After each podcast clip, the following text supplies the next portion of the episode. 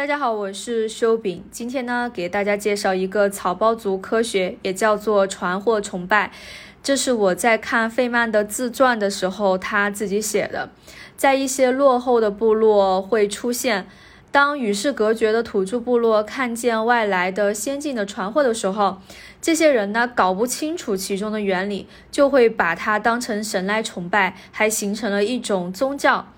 特别是在二战时期，美军在一些南太平洋小岛上建立了临时的基地。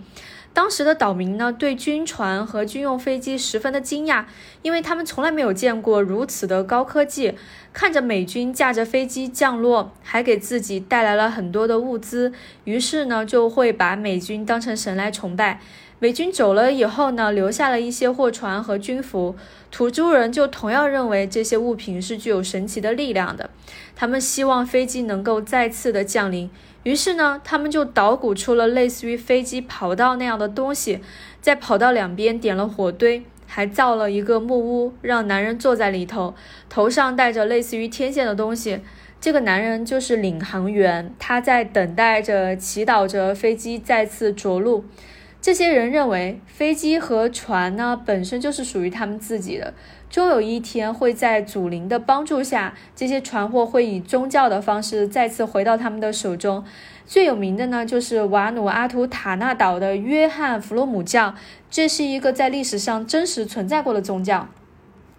我们一听啊，会觉得这个事情非常的滑稽，但实际上，我们人对很多不明所以的现象，其实都会倾向于用莫名其妙的想象来脑补，但我们脑补的内容呢，往往又是偏离事实的。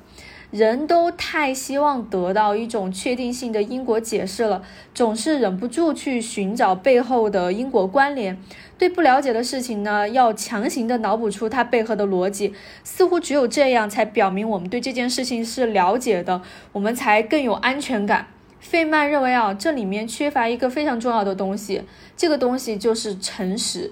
这些土著人用这种方法从来没有看到过飞机再次降临，但是呢，他们却视而不见，不愿意承认这个飞机没有通过这个方式降临过。